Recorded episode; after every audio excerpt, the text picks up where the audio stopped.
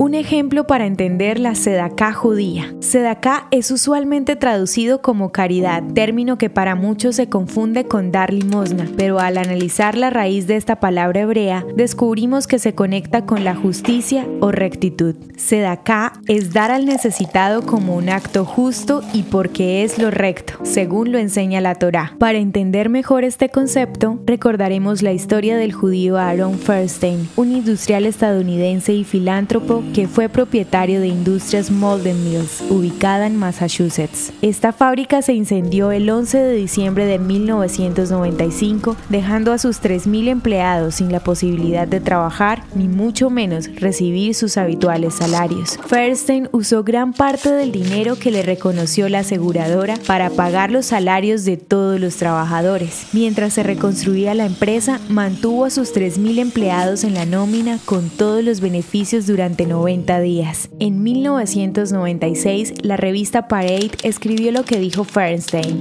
Tengo la responsabilidad con el trabajador. La misma responsabilidad con la comunidad. Habría sido inconcebible poner a 3.000 personas en la calle y dar un golpe mortal a la ciudad. Tal vez en el papel nuestra empresa valga menos para Wall Street, pero puedo decirles que vale más. Sedacá nos alienta a aprovechar las oportunidades que se nos presentan para afirmar en nuestro interior la bondad y ayudar a quien lo necesita como una forma de restituir el derecho de un semejante a vivir con dignidad. La historia de hoy merece ser compartida. Piensa en un amigo y envíasela. Contamos contigo para que cada día esta comunidad crezca más. Gracias por hacer parte de Audio Historias de Israel. El contenido original de Audio Historias de Israel fue provisto y realizado por Philos Project.